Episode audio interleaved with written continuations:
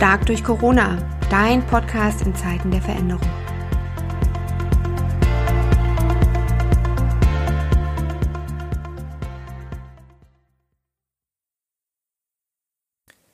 Hallo und herzlich willkommen zu unserem kleinen Audioguide fürs Homeoffice. Mein Name ist Lisa, ich bin Gesellschafterin der Norwin Consulting und mein Kollege Martin und ich trainieren Teams und Einzelpersonen in den Bereichen Kommunikation, Prozessgestaltung sowie Zeit- und Stressmanagement. Aktuell befinde ich mich allerdings, wie vermutlich die allermeisten von euch, in meinem Homeoffice, in meinem Fall im Leipziger Osten. In diesem kleinen Beitrag soll es um drei Themen gehen. Zum einen die Frage, wie startet ihr in euren Tag? Außerdem um die Frage, wie strukturiert ihr euren Tag? Und zuletzt, wie beendet ihr euren Arbeitstag? Denn auch das ist besonders entscheidend. Ich freue mich, wenn ich euch einige Tipps und Tools mit auf den Weg geben kann. Ganz wichtig dabei ist jedoch, die Arbeit, die Martin und ich machen, ist immer so individuell wie die Menschen, mit denen wir zu tun haben. Haltet euch also nicht sklavisch an Methoden, sondern schaut einfach, was sich für euch gut anfühlt und am besten zu eurer Situation passt. Beginnen wir mit Teil 1. Wie startet ihr in den Tag? Es gibt vier Methoden, die wir sehr häufig Teams und Einzelpersonen, mit denen wir arbeiten, empfehlen und die in unterschiedlichster Form wirksam sein können. Und diese vier stelle ich euch nun einfach einmal vor. Methode Nummer 1. Eat that frog isst diesen Frosch. Das Schlimmste zuerst. Jeder kennt es. Es gibt diese Aufgaben, die man ewig vor sich herschiebt und am Ende des Tages doch nicht erledigt hat. Die Methode Eat That Frog hat es auf den Titel eines Zeitmanagement-Buches von Brian Tracy geschafft. Und das vermutlich zu Recht. Denn sie hat mehrere Vorteile. Wenn ihr die Aufgabe, die euch am meisten Bauchschmerzen bereitet und die ihr am wenigsten mögt, gleich zu Beginn des Tages erledigt, dann nehmt ihr eure Selbstwirksamkeit deutlicher wahr. Das heißt, ihr motiviert euch selbst. Außerdem verbessert ihr euren Fokus, weil Unerledigtes immer auch Speicherkapazität in eurem Kopf beansprucht. Und nicht zuletzt verringert ihr das Risiko zu prokrastinieren, denn das Schlimmste ist bereits erledigt und die Aufgaben, mit denen ihr weitermachen könnt, sind solche, die euch mehr Spaß bereiten. Probiert es einfach mal aus. Methode Nummer zwei: Das Daily mit eurem Team. Ihr habt ein Team und wisst nicht, wie ihr euch in den nächsten Wochen sinnvoll und vor allen Dingen kurz austauschen könnt, um euren Tag zu strukturieren? Dann kann euch das Daily helfen. Das ist eine weit verbreitete Methode, die vor allen Dingen in agilen Arbeitsweisen eingesetzt wird. Ihr beantwortet dazu folgende drei Fragen. Erstens, was habe ich gestern getan, um unser Ziel zu erreichen? Zweitens, was mache ich heute, um unser Ziel zu erreichen? Und drittens, was hält mich auf? Wichtig ist, dass jemand aus dem Team die Hindernisse nicht nur zur Kenntnis nimmt, sondern versucht, sie aus dem Weg zu schaffen. Alleine oder gemeinsam mit anderen. Mit dieser Methode klärt ihr außerdem Abhängigkeiten voneinander und, was auch sehr wichtig ist, ihr würdigt eure Fortschritte, auch auf die Distanz.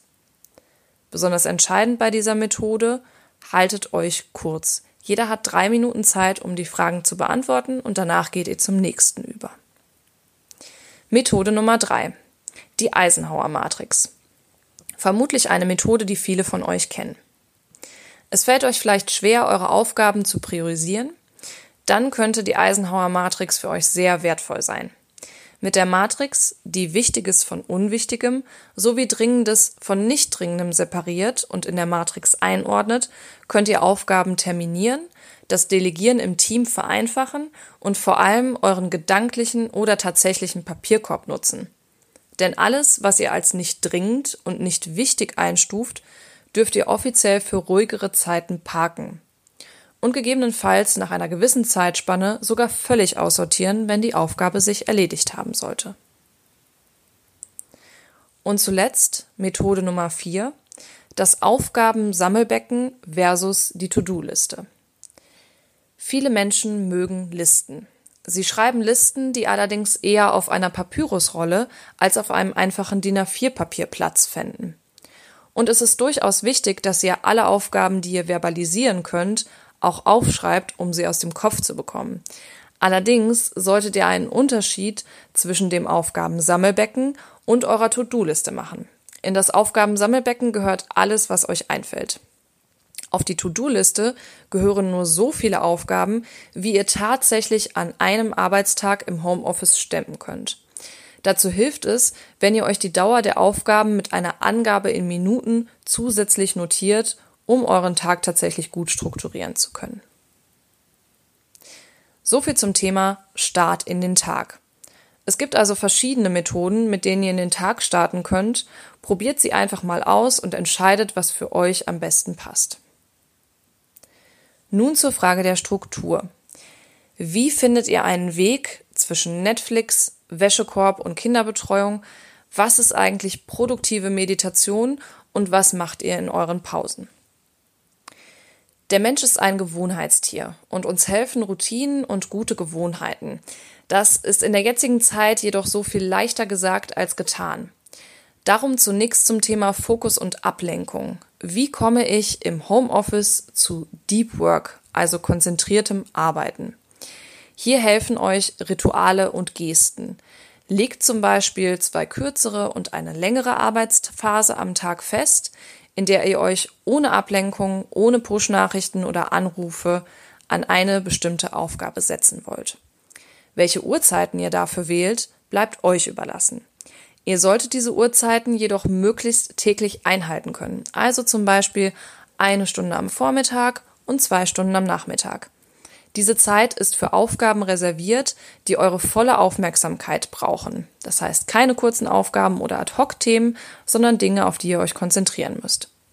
Das hilft eurem Kopf dabei, sich wirklich auf diese Aufgabe einzustellen. Für diese Arbeitsphasen wählt ihr immer denselben Arbeitsplatz mit einer vergleichbaren Atmosphäre und einem gewohnten Setting. Ein aufgeräumter Küchentisch und eine Tasse Tee können zum Beispiel schon Wunder wirken. Wiederholt eure anstehende Aufgabe gerne auch laut, um euch darauf einzuschwören, auch wenn das vielleicht ein bisschen banal und albern klingt. Und sorgt vor allen Dingen dafür, dass ihr in dieser Zeit nicht durch WhatsApp oder andere Kommunikationskanäle abgelenkt werdet. Anschließend arbeitet ihr maximal 25 Minuten produktiv an dieser Aufgabe. Stellt euch am besten eine Küchenuhr und schließt danach fünf Minuten Pause an. Das ist die Pomodoro-Technik. Dazu findet ihr auch sehr viele Artikel online. Schaut euch einfach mal um, wenn euch das näher interessiert. Es fällt euch schwer, euch in der ungewohnten Umgebung wirklich auf eine Aufgabe einzulassen? In diesem Fall kann die produktive Meditation helfen. Egal, ob ihr Konzepte entwickeln wollt oder ein wichtiges Telefonat gedanklich vorbereitet, produktives Meditieren kann euch dabei unterstützen. Der Ablauf klingt zunächst recht simpel. Nehmen wir an, ihr wollt die Wäsche aufhängen, ihr wollt Fenster putzen, eine Runde auf den Crosstrainer gehen oder eine andere körperliche Tätigkeit in euren Tag einbauen. In dieser Zeit bearbeitet ihr gedanklich die anstehende Aufgabe. Zum Beispiel die Vorbereitung dieses Telefontermins. Wann immer ihr vom Kernthema abweicht, das heißt zum Beispiel vom Ablauf, weist ihr euch selbst noch einmal darauf hin und kehrt zur Ursprungsfrage zurück. Eine solche meditative Übung sollte rund 15 Minuten dauern. Und für die meisten Menschen klingt das Ganze banaler, als es tatsächlich ist. Denn durch die permanenten Ablenkungen, denen wir im Alltag ausgesetzt sind, sind wir es kaum noch gewohnt, uns kurz- und mittelfristig mit einer komplexen Fragestellung zu beschäftigen, ohne uns online oder von Kollegen neuen Input zu holen. Probiert es aus. Ich bin auf eure Erfahrungen gespannt. Wenn ihr nun Zeit für fokussiertes Arbeiten gefunden habt oder einige kleine Ad-Hoc-Aufgaben abgearbeitet habt, ist es besonders wichtig, Pausen zu machen. Im besten Fall gönnt ihr euch eine Unterhaltung mit euren Lieben, eine Tasse Tee auf dem Balkon oder ein paar Seiten in einem guten Buch. Was ihr jedoch vermeiden solltet euch in diesen wertvollen Minuten ans Smartphone zu hängen. Egal ob Instagram, Facebook oder Spiegel Online, euren Akku könnt ihr so nur schwerlich aufladen. Besonders in Zeiten, in denen beunruhigende Nachrichten nahezu stündlich auf uns einprasseln, nutzt eure No Electronics Time für ein wenig Abstand. Da wären wir auch schon beim Thema mein persönlicher Akkustand. Die meisten von euch wissen vermutlich recht genau, wie lange ihr Smartphone-Akku bei verschiedenster Benutzung durchhält. Und auch unser eigenes Energielevel in uns bekannten Situationen können wir häufig gut einschätzen. Wie verhält sich das Ganze jedoch in Ausnahmesituationen? Hier kann es helfen, sich zu einer bestimmten und festgelegten Zeit täglich kurz zu fragen, wie man den eigenen Akkustand gerade beziffern würde. Nehmen wir an, ihr macht das immer abends um 18 Uhr. Liegt der Akkustand aktuell eher zwischen 70 und 90 Prozent oder doch eher zwischen 20 und 40 Prozent? Wenn ihr euren Akkustand definiert habt, lautet die zweite Frage, wo möchte ich gerne in 24 Stunden stehen? Und die letzte Frage, was kann ich aktiv tun, um meinen Akkustand positiv zu beeinflussen? Das können ganz kleine Dinge sein, wie eine Runde um den Block drehen oder einen Abend in der Badewanne verbringen. Wichtig ist, dass ihr auch diese Termine mit euch selbst genauso ernst nehmt wie eine Deadline eurer Kunden. Nun kommen wir zur Frage Nummer drei. Wie beendet ihr euren Tag? Besonders im Homeoffice ist es wichtig, dass ihr euren Arbeitstag abschließt. Es ist sehr verlockend, abends noch einmal einen Blick in die E-Mails zu werfen oder die Zeit zu nutzen, wenn die Kinder ins Bett gegangen sind. Das könnt ihr selbstverständlich auch tun, aber nur dann, wenn ihr euren Arbeitstag schon so zu Beginn so geplant habt. Legt eine bestimmte Anzahl an Stunden oder noch besser an Aufgaben und Ergebnissen fest, die ihr erreichen wollt und haltet euch daran. Für den Tagesabschluss könnt ihr euch den Zeigarnik-Effekt zunutze machen. Der Zeigarnik-Effekt führt dazu, dass unabgeschlossene Aufgaben Kapazitäten in unserem Hirn in Anspruch nehmen und so nicht nur unsere Gedächtnisleistung, sondern auch unsere Fähigkeit zum Abschalten verringern. Das kann allerdings auch ins Positive verkehrt werden, indem ihr eure Liste mit abgeschlossenen Aufgaben noch ein letztes Mal zum Abschluss des Tages prüft und den folgenden Tag vorbereitet. Außerdem solltet ihr anschließend einen so ähnlich lautenden Satz laut aussprechen, zum Beispiel Mein Arbeitstag ist beendet. Zugegeben, das klingt erstmal albern, wirkt aber Wunder. Auf diese Weise erinnert ihr euch selbst daran, dass ihr mit euren Themen abgeschlossen habt. Und dann könnt ihr hoffentlich entspannter in den Abend starten. So viel von mir. Ich hoffe, meine Tipps können euch die Arbeit in den eigenen vier Wänden ein wenig erleichtern. Ich wünsche euch und euren Lieben viel Durchhaltevermögen und vor allem viel Gesundheit. Bis dahin, Lisa von Norwin Consulting.